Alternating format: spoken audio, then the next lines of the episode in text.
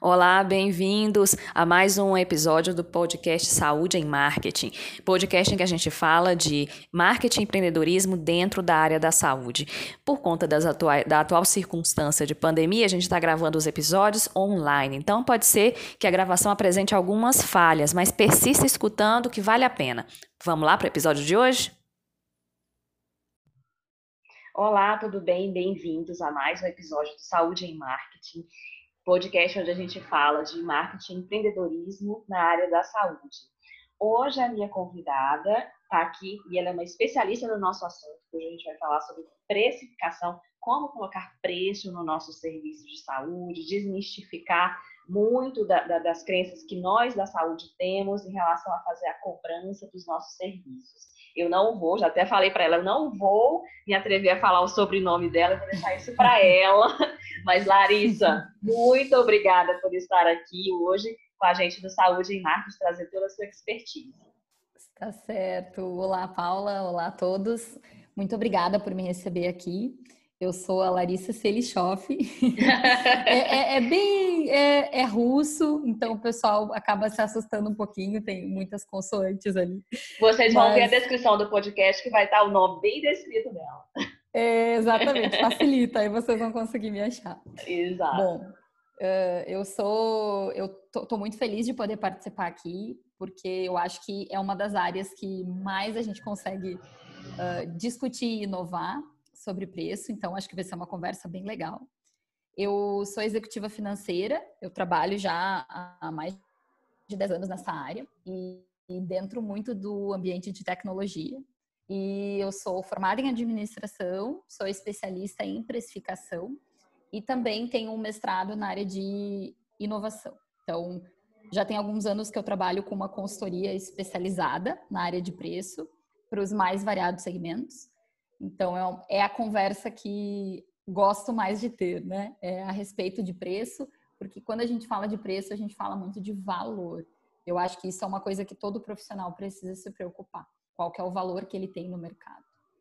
Isso, Larissa, isso é muito, muito importante. É, na área da saúde, a gente tem várias nuances, né?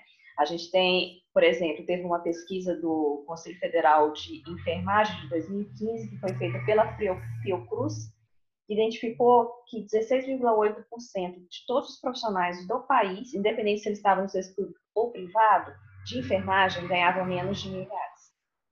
E, em, em contrapartida, a gente tem uma pesquisa do IPEA, um ranking das 10, das 10 profissões mais bem pagas do país do IPEA em 2013. É, dois, dois, duas profissões da, da, da, da saúde estavam ali. Né? Medicina era primeiro da lista, com R$ 8.460, e odontologia era o sétimo, com 5.367, o salário de média. Então, dentro da saúde, a gente tem muitas nuances. E aí a gente percebe que tem profissionais que têm uma renda maior e que têm poder, uma, uma autoafirmação fácil de fazer seu preço, e tem profissionais que estão ainda precisando mostrar o que você falou, o valor.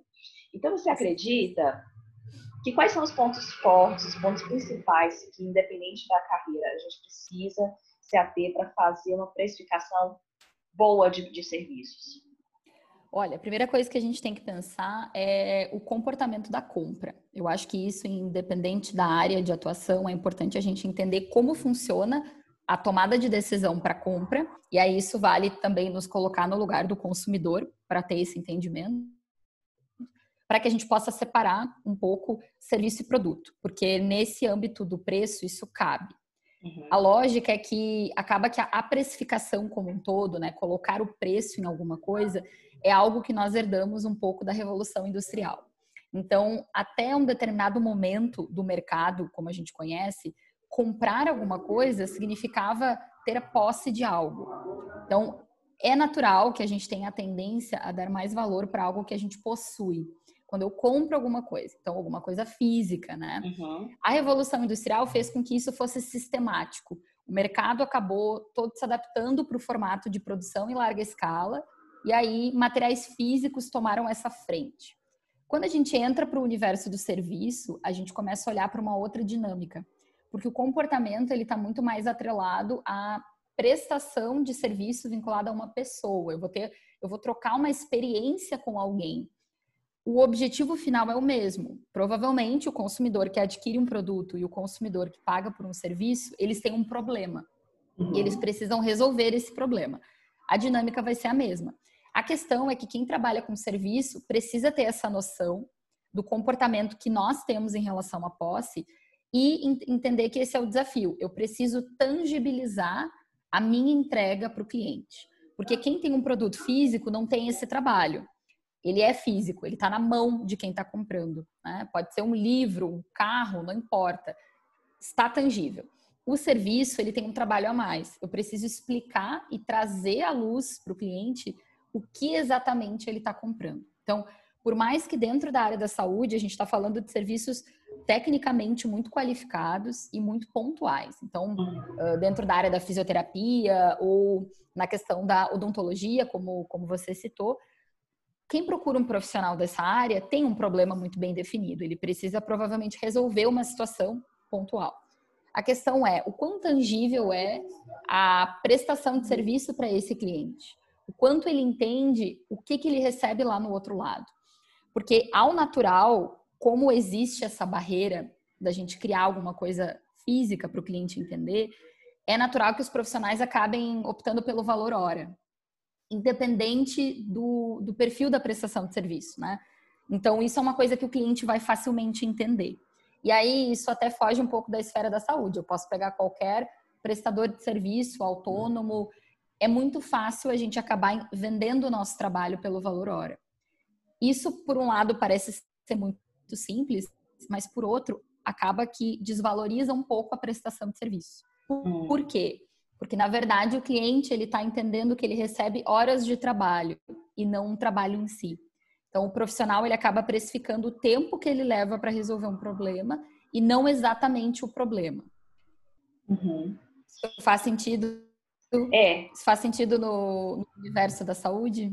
No universo da saúde, a gente tem é, situações e profissões que se encaixam bem nesse perfil de que a gente consegue precificar serviços distintos. Então, por exemplo, na área da estética, é, você tem serviços diferentes, com máquinas diferentes, é, com tempos de, de tratamento distintos. É, então, a gente consegue fazer pacotes de atendimento, uma, uma coisa mais detalhada, definida e personalizada.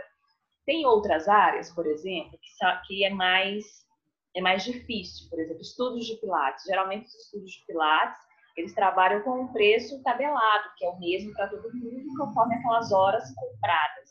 Né? Então, realmente Sim. compra a hora. Então, tem áreas que é mais fácil aplicar e tem áreas, e tem áreas que, que é mais difícil aplicar. O que a gente precisa pensar aí no, no caso é se o cliente está realmente percebendo o que você falou, se, se realmente ele está percebendo essa entrega do serviço. É, isso é uma reflexão importante. Eu acho que essa é a primeira pergunta que o profissional deve se fazer nesse momento. Ele entender o seu modelo de negócio, porque independente de ser um profissional autônomo, ele é gestor do seu próprio negócio. Então ele precisa ter as, as suas métricas definidas.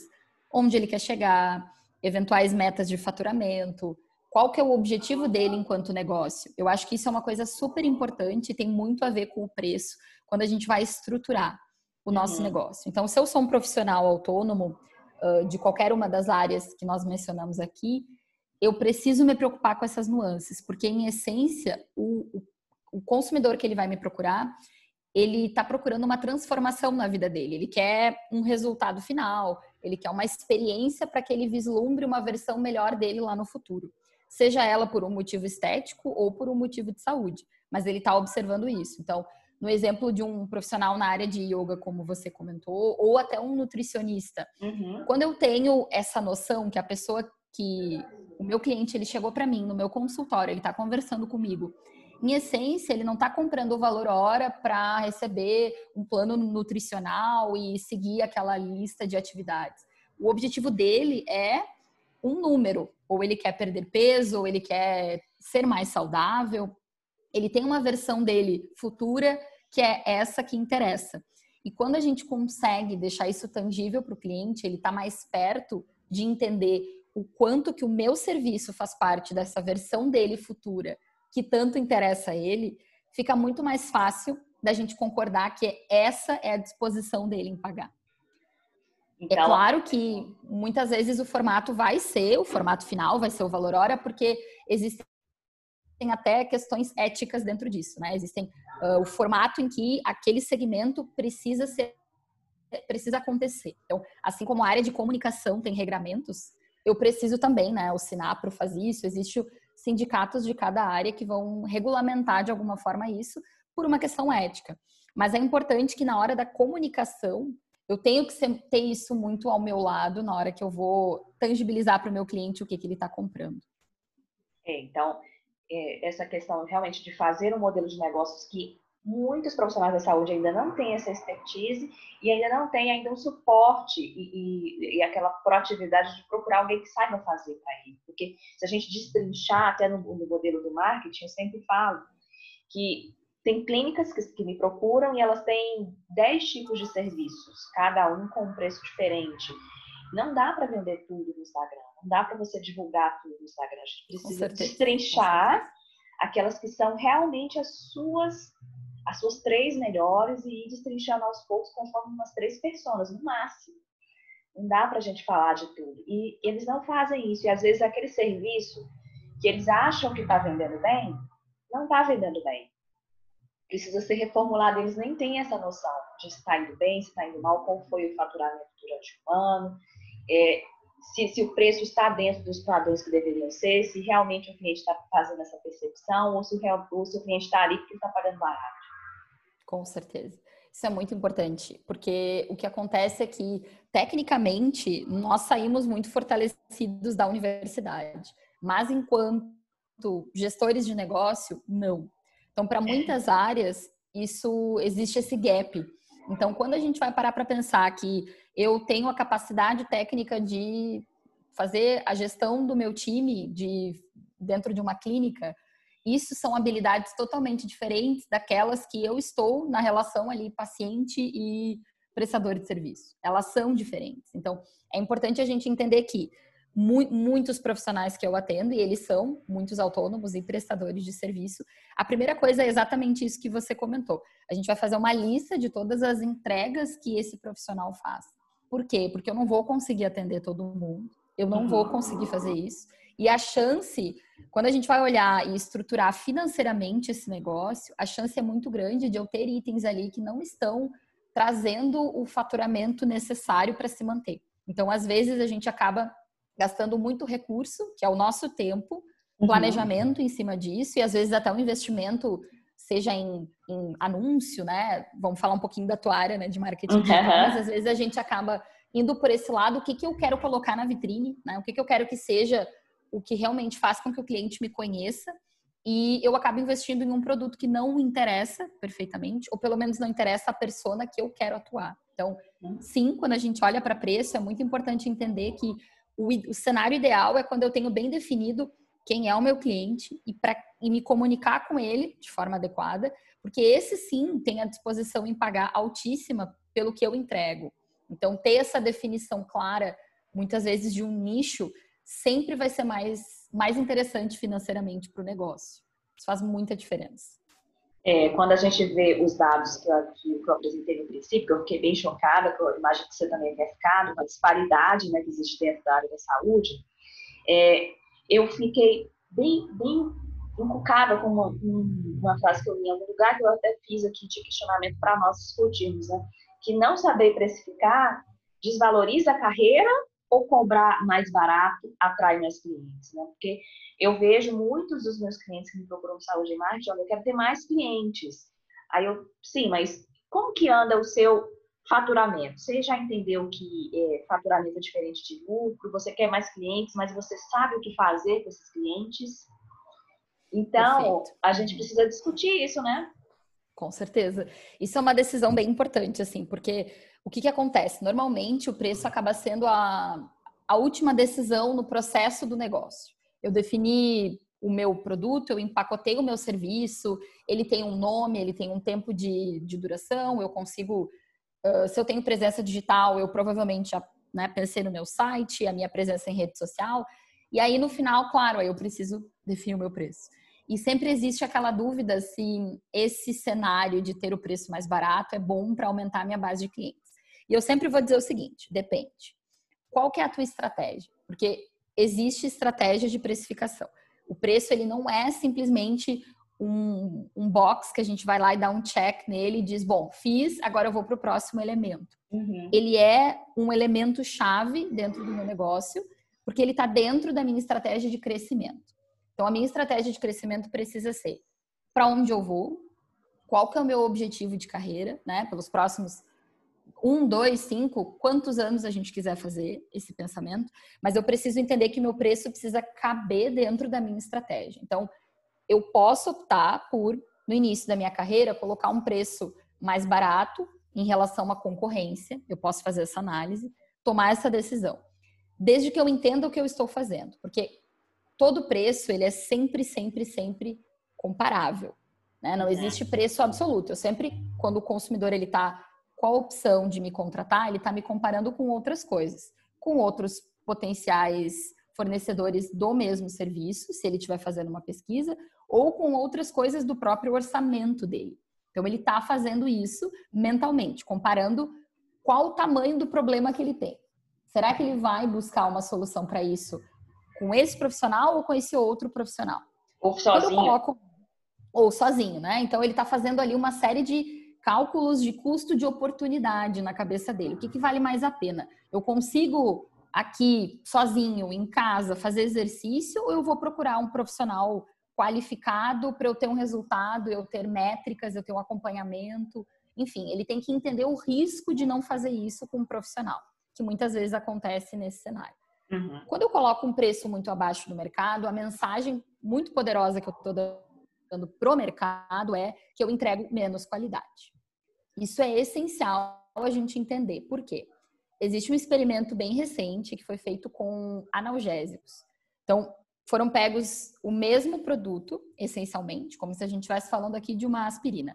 E aí, para um grupo de controle, se entregou esse mesmo analgésico, dizendo que ele custava o equivalente a 5 dólares. Para outro grupo, foi entregue o mesmo remédio, dizendo que ele custava 50 dólares.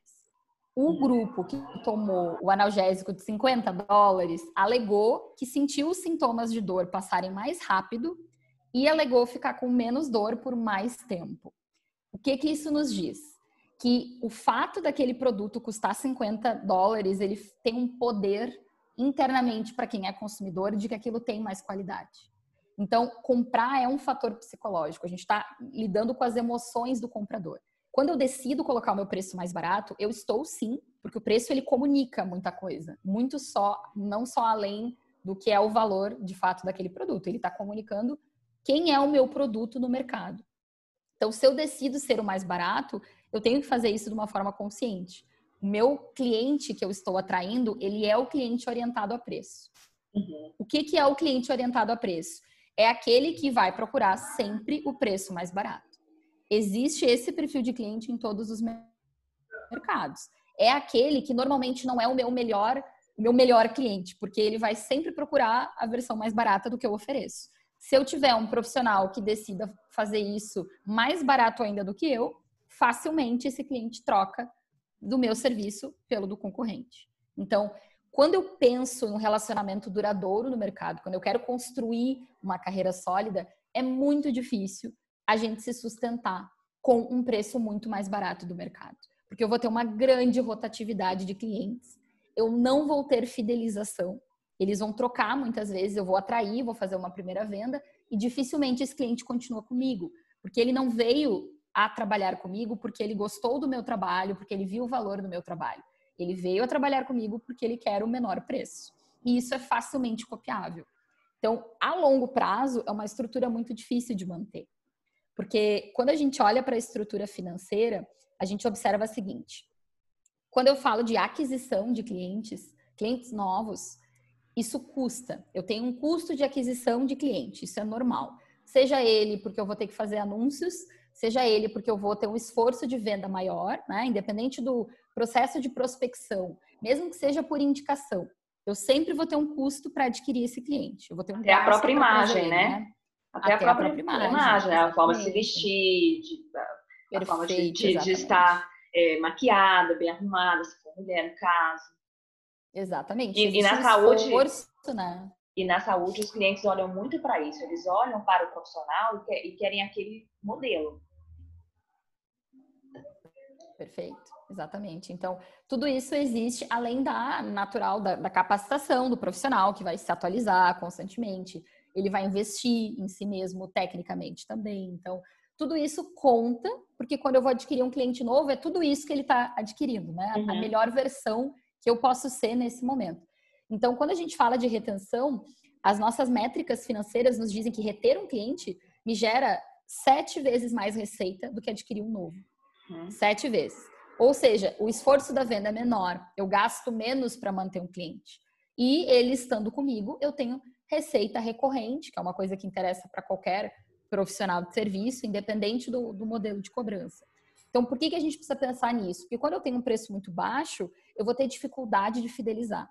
E isso pode ferir o meu faturamento e, consequentemente, a minha lucratividade a longo prazo. Porque eu vou ter esse fator sempre na mesa, sempre essa dificuldade de manter esse cliente. Então, existem uma série de experimentos que mostram que muitas vezes um preço que não é o mais baixo é mais vantagem para minha lucratividade, porque eu vou atrair o cliente que quer trabalhar comigo, quer estar comigo pelo que eu entrego, pelo que ele vai poder conquistar a partir do meu produto.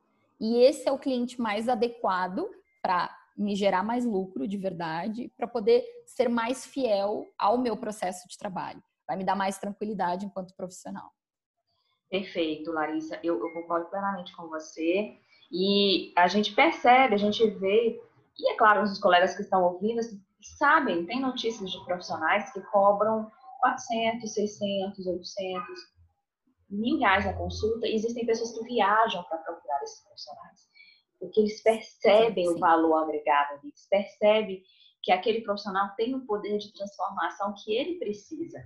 Então, quando a gente se posiciona como esse profissional transformador e revolucionário, e, e, e eu, eu gosto de assim, ter uma cliente eu sou fisioterapeuta, mas tem uma cliente que me chegou, ela falou assim, eu fechei é, o serviço com você porque eu gostei da sua abordagem inicial.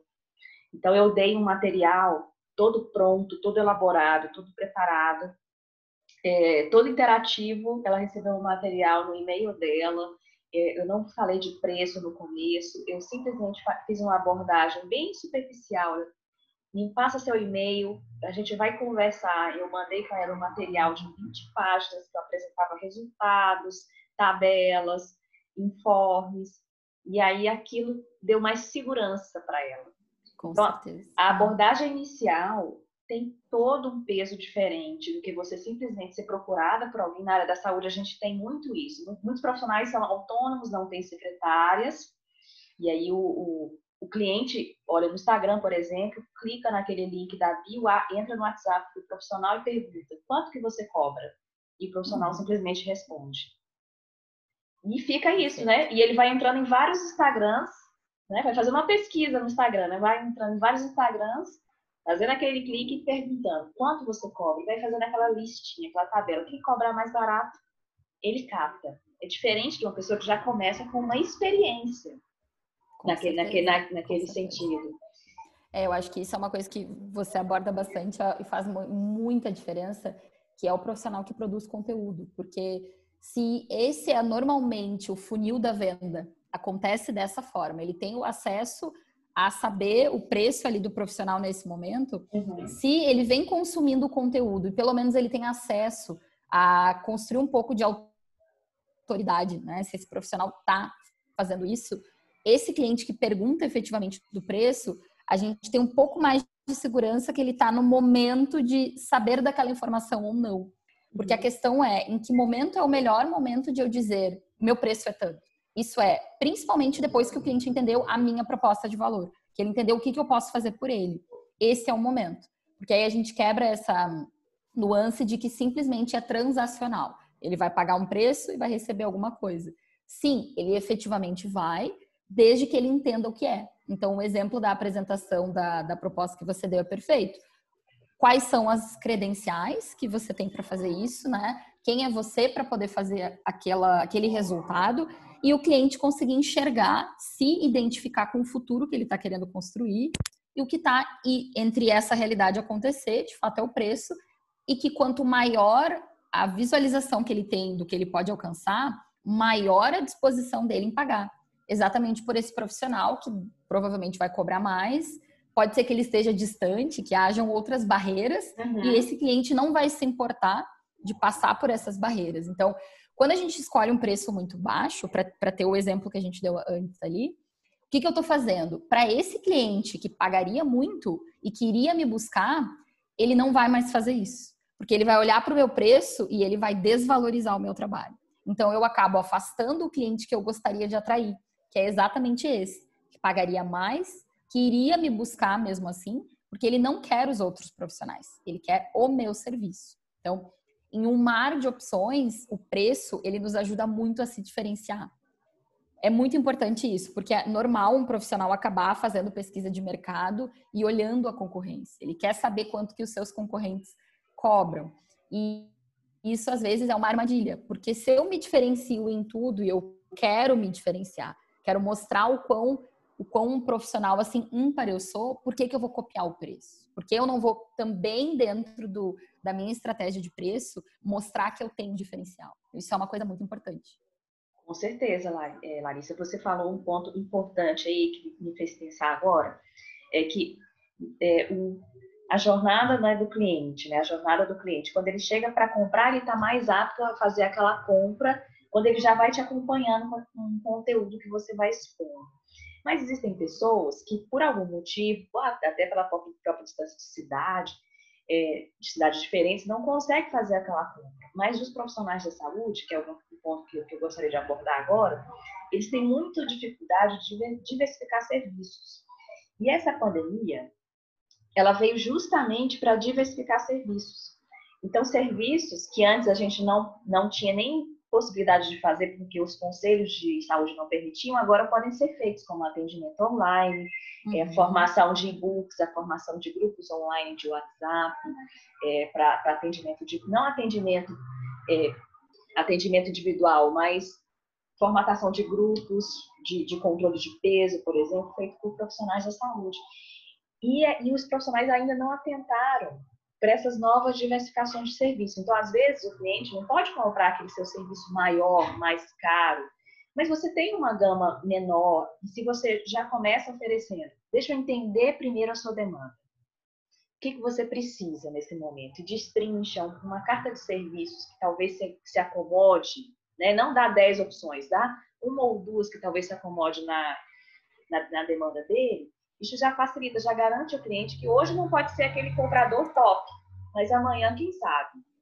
E quais são as dificuldades que você percebe desses profissionais da saúde, se você já atendeu alguns colegas da profissão, da sim, nossa profissão, sim. que eles têm essa dificuldade de diversificar, gente. Vamos diversificar, pelo amor de Deus. Com certeza. Sim, eu já, eu já atendi vários profissionais da saúde e, claro, existia um pouco dessa barreira de algumas limitações éticas, técnicas, como tu bem citou agora.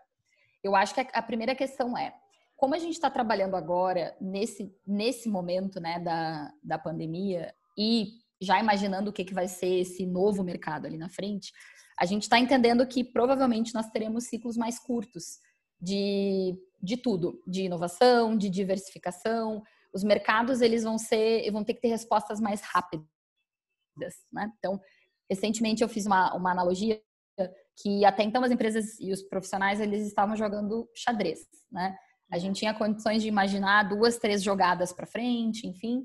E agora a gente está jogando tênis. Eu preciso ser muito mais rápido no devolver alguma coisa para o mercado e testar. Não deu certo, eu retomo, testo de novo. Então, ser muito adaptável vai ser uma coisa importante agora. O profissional que está já atuando no mercado, que tem um, um grupo de clientes, ele tem a melhor coisa que ele poderia ter, que é o cliente. Na mão dele, cliente atual, tá ali na base de clientes dele. Esse é o momento de conversar com os clientes para entender.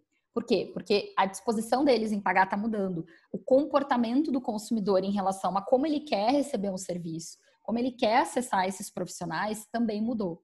Então, coisas que nós nunca imaginaríamos, como a permissão de certos serviços acontecerem online, coisas mais tradicionais serem remodeladas, a própria pandemia acelerou. Então, existe uma digitalização de uma série de coisas que poderia levar anos para acontecer, levou dois, três meses.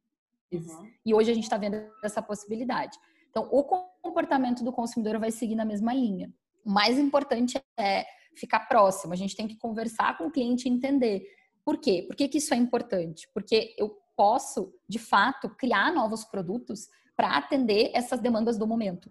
E se eu posso, porque eu tenho permissão agora uh, técnica para fazer isso, eu posso também, porque é, é dever do meu da minha lógica de gestor de negócio pensar no curto e no longo prazo.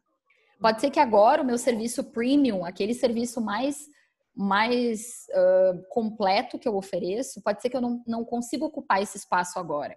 Por quê? Porque as pessoas estão, ao natural, um pouco mais se preservando, elas estão uhum. pessimistas quanto ao mercado, né? A gente tem uma taxa de desemprego muito alta, uh, vários setores da economia estão sofrendo, então é natural que as pessoas observem mais e estejam mais preocupadas na hora de abrir, né, tirar grana do bolso. Então, uhum. diversificar cabe aqui, porque eu posso pensar em algum, algum produto que caiba no bolso agora, que seja interessante pro meu perfil de cliente agora, né? Pro meu perfil, isso é importante. Não é criar qualquer produto, mas criar um, um produto que faça sentido.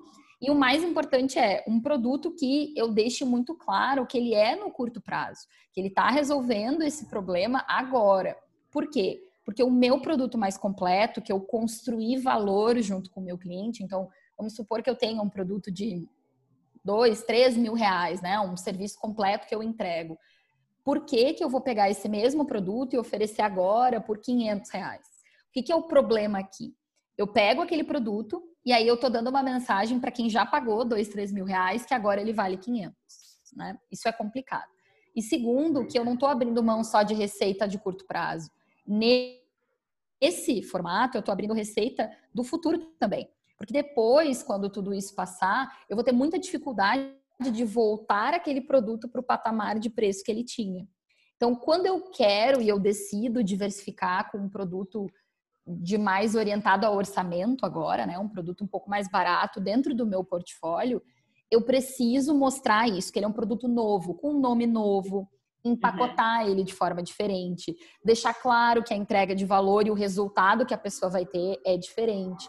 Então pode ser que numa versão de e-book, como você comentou, a execução, em essência, ela fica completamente na mão do consumidor. Tudo bem, né? Eu vou dar orientações ali. Eu não tenho mais aquele contato síncrono, eu não tenho contato de imediato com a pessoa. Eu posso criar um momento em que ela vai poder me, me questionar, vai ter um canal de atendimento, vai ter uma comunidade, um grupo. Eu posso criar outros formatos que deixe claro que existe um acompanhamento, mas que é um produto que entrega menos, entende? O importante é, eu não posso entregar a mesma coisa por menos. Então, o diversificar, ele vai resolver o curto prazo, mas ele também ajuda no longo prazo. Porque aí eu posso pegar esse portfólio novo, esse produto novo que eu agreguei, e esse grupo de clientes novos que passaram a fazer parte do meu negócio e entender como que eu vou converter eles no futuro para o meu produto completo. Porque não faz sentido eu ter um produto de entrada se eu não tiver uma estratégia de upsell, se eu não tiver uma estratégia de como que eu vou continuar vendendo para aquele novo grupo de clientes.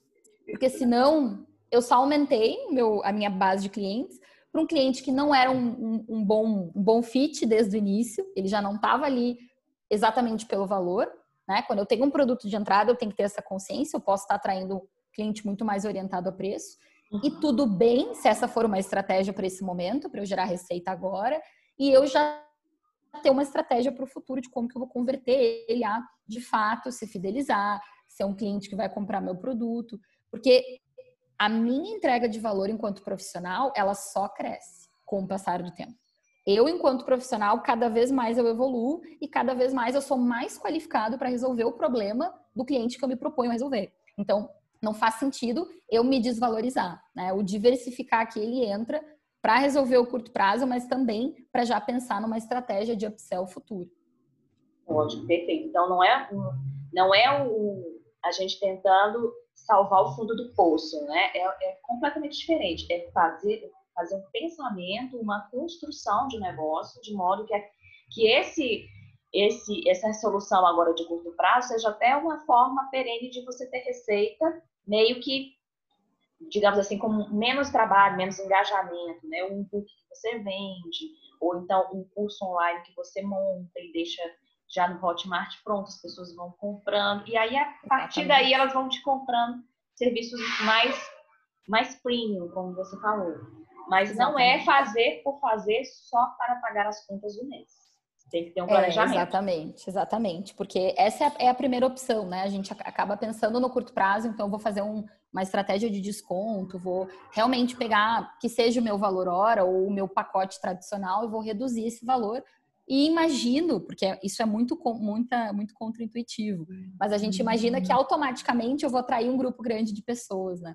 E na uhum. verdade não. Quando a gente vai olhar para preço, a gente olha para a ciência. Preço é uma ciência, ele está dentro da psicologia comportamental. Então a gente olha para isso, né? E, e imagina que parece não fazer sentido. Então a gente tem que ter muito cuidado ao decidir quanto o nosso, o nosso de fato, o serviço ele vai, qual vai ser o preço final dele. Porque a decisão que eu tomo hoje, eu posso estar abrindo portas para perder, inclusive, receita futura, espaço e o valor que eu construí junto com a minha base, né? Seja por meio de conteúdo, por meio da prova social de tudo que eu construí, vários cases de sucesso. Então, tudo isso depõe a meu favor. É uma construção. Eu trabalhei muito para ter, de fato, esse preço que eu cobro hoje é pelo resultado que entrego. Então, tem que fazer sentido, né? Tem que fazer sentido agora mas a gente já não pode esquecer que logo ali essa pandemia vai passar, vai existir um mercado novo de novo e a gente vai uhum. ter que uhum. estar dentro dele atuando e se valorizando cada vez mais. Ótimo. Você percebe, Larissa, é, na área da saúde eu, eu, percebo isso muito entre nós, né, profissionais, que existe ainda um tabu sobre preço, né? De que quem cobra, por exemplo, um preço que é diferente ou distante do que eu cobro, é, logo taxado de mercenário, de, de, de, várias outras denominações que são inadequadas. Você percebe que existe esse tabu ainda de. E principalmente na área da saúde, né? Porque na área da saúde a gente lida com uma questão que é a saúde, hoje em dia tão em voga, questões humanitárias. Ah, você cobra esse preço, você não tem pena do seu cliente, coisas do tipo. Sim. São muito delicadas, inclusive. É, exatamente. Não, eu, eu, concordo. Acho que existe sim ainda um tabu, infelizmente, nesse cenário. Tem herança aqui, fator social, cultural, até um pouco religiosos no Brasil, né? A gente tem uma, uma dinâmica complicada em relação a lucro, a de fato ser ambicioso em relação a um negócio, isso é normal. Mas isso é um assunto muito grande para a gente entrar aqui. A questão do preço, onde que o preço sofre, né, em relação especificamente a isso, é o fato de que o profissional, quanto mais propósito ele tem, né, mais uh, dentro da vocação que ele se propôs a ter, ele está, menos confortável ele fica em relação a cobrar.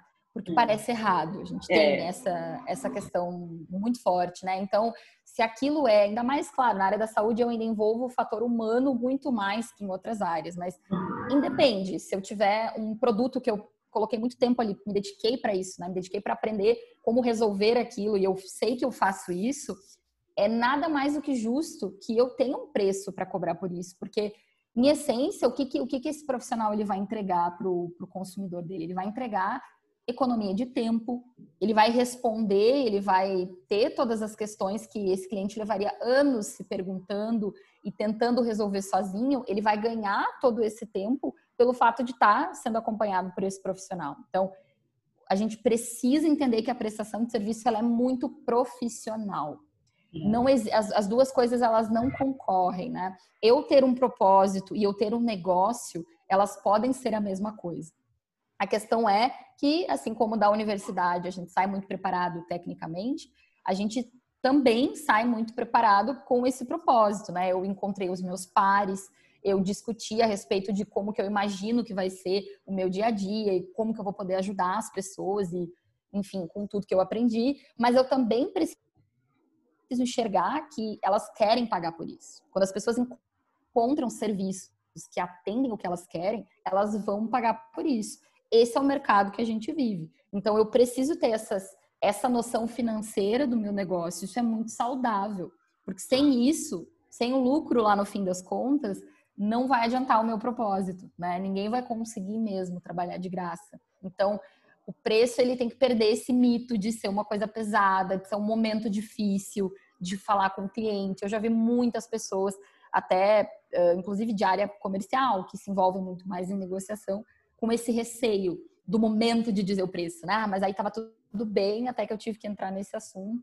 E isso não precisa ser dessa forma dentro da estratégia de preço, a gente consegue também, a gente dá conta desse, desse problema, que é a dificuldade de falar sobre isso. Então, tem muitas formas de apresentar o preço que facilitem a vida de ambos, tanto do prestador de serviço quanto do cliente que está ali olhando e tentando entender se aquilo faz sentido para ele. Né? Entra muito de comunicação nisso, mas eu acho que a gente precisa saber que o tabu é o elefante branco na sala, tá ali, é normal, é normal, a gente não precisa se culpar. Isso não, não é nem uma questão de quanto mais tempo de mercado, né? Eu atendo profissionais extremamente capacitados e que estão há muito tempo no mercado, profissionais consolidadíssimos, que ainda assim enfrentam essa dificuldade porque entendem que não poderiam chegar nesse valor comparado a outros profissionais ou que têm uma entrega muito maior. Então, não é justo com, a, com o mercado que eu tenha uma entrega superior e eu não cobre por isso porque a essência é que eu vou trabalhar muito, né?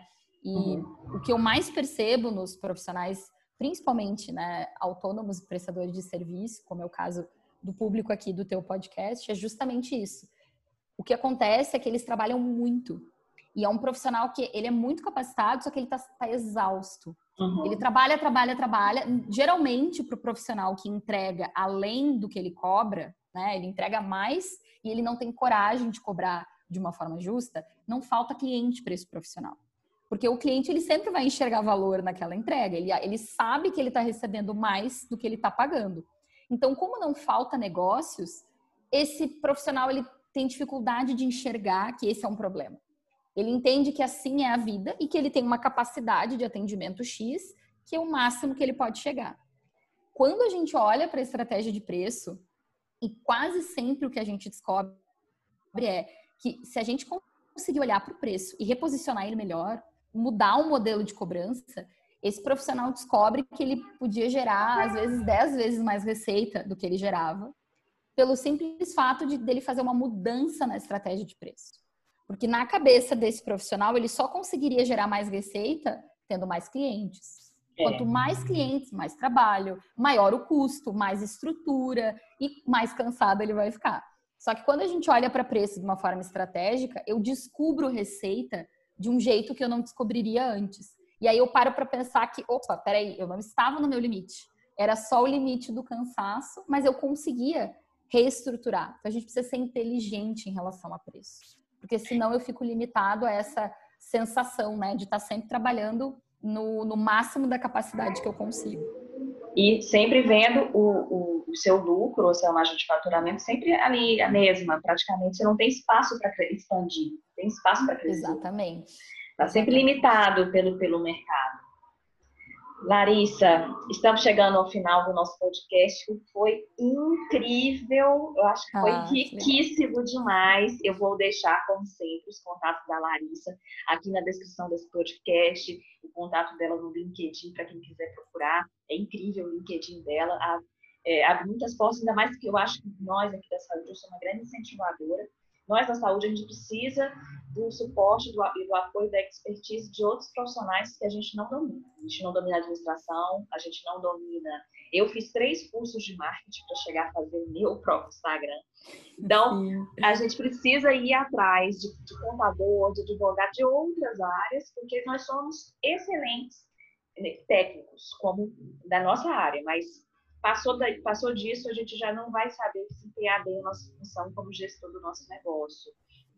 Mas antes da gente se despedir, Larissa, eu queria que você deixasse uma dica bem prática mesmo, tipo, levante faça isso para os profissionais da saúde que estão escutando a gente, que querem ser mais assertivos, que querem ter mais paz nesse momento tão dramático que eles encaram da precificação. Sim. Com certeza, com certeza. Eu acho que o que a gente precisa pensar é que ninguém vai conseguir saber todas as nuances de nenhum negócio. Então, isso que você falou é muito importante. Estar atento e buscar inteligência de outras áreas para poder fazer esse upgrade no teu negócio, né? Conseguir olhar para o teu negócio e deixar que outros profissionais que são especialistas em outras áreas consigam agregar. Isso é muito importante. Então, uma coisa que o profissional pode fazer agora é, se ele não fez isso até hoje, pegar um papel e caneta ou qualquer lugar e escrever qual é o problema que eu resolvo. Uhum. Eu preciso conseguir escrever numa frase qual é o resultado final que o meu cliente tem por entrar em contato comigo. Não importa a área que ele, que ele atue, não importa. Com certeza ele resolve um problema. Às vezes ele resolve mais de um, mas existe um grande, que é o central, normalmente, que a gente trabalha. Isso é a coisa mais importante. A segunda é não se prender na concorrência. A gente tem muito medo da concorrência quando se trata de preço. Parece que sempre existe essa comparação e que o cliente vai estar sempre né, tentando nos, nos assediar com esses preços alheios. Mas a gente não pode ter medo. É importante saber para a questão de segmentação de mercado, é importante saber para onde o mercado está indo. Mas isso não deve ser um balizador do nosso preço. É importante que a gente entenda qual é o problema que a gente resolve e cada vez mais construa esse valor junto com o cliente. E a terceira coisa que eu diria é fazer a gestão financeira do nosso negócio. Isso nunca é demais. Isso tem que estar lado a lado com o propósito que fez nós escolhermos a nossa profissão. Eu preciso ter uma meta de faturamento, uma meta de lucratividade, que aí vai dizer realmente quanto que eu estou sendo eficiente na minha estratégia de crescimento. Eu preciso planejar reajustes de preço. Eu posso fazer isso mais de uma vez por ano. Eu posso fazer isso toda vez que eu lançar um produto novo. O preço ele não é estático. A disposição do cliente em pagar, ela muda, porque o tamanho do problema que ele tem, ele muda com o passar do tempo. Então eu preciso estar atento a essas, essas mudanças e educar o meu cliente de que sim, conforme eu entrego mais valor, o meu preço vai aumentar junto com ele.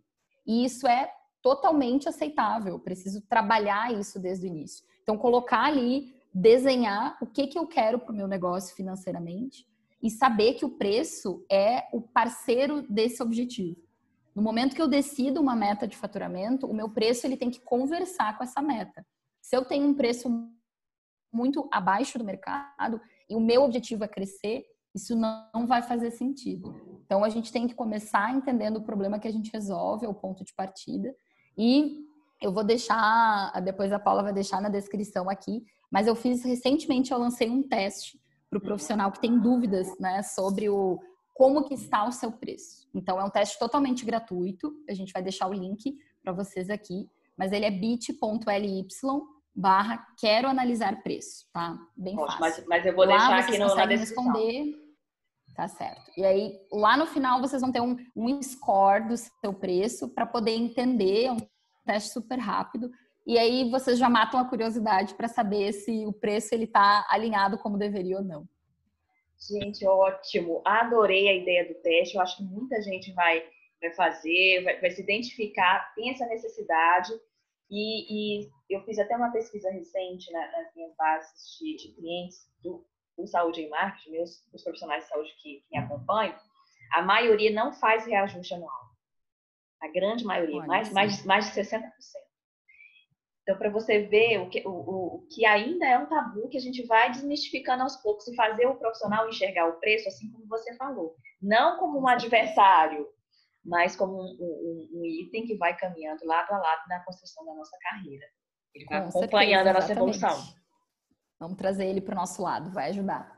Isso, eu vou deixar na descrição desse podcast o link para esse teste. Larissa, muito obrigada pela, pela trazer tanto conhecimento e tanta diversificação de ideias aqui para nós. É, muito obrigada mesmo. Espero que todos que estejam nos ouvindo procurem a Larissa. Vão, vamos lá, vamos melhorar a nossa, a nossa relação com os nossos preços. Tá certo. Muito obrigada, Paula. Eu que agradeço. Foi um prazer. Um prazerzão. E para você que está escutando a gente no Saúde e Marketing, até o próximo episódio. Muito obrigada por ter escutado mais esse episódio do podcast Saúde em Marketing. Eu te espero no próximo episódio. Se você quiser saber mais sobre o meu trabalho como instrutora de marketing digital na área da saúde, me procure lá no Instagram, arroba Saúde em Marketing. Até a próxima!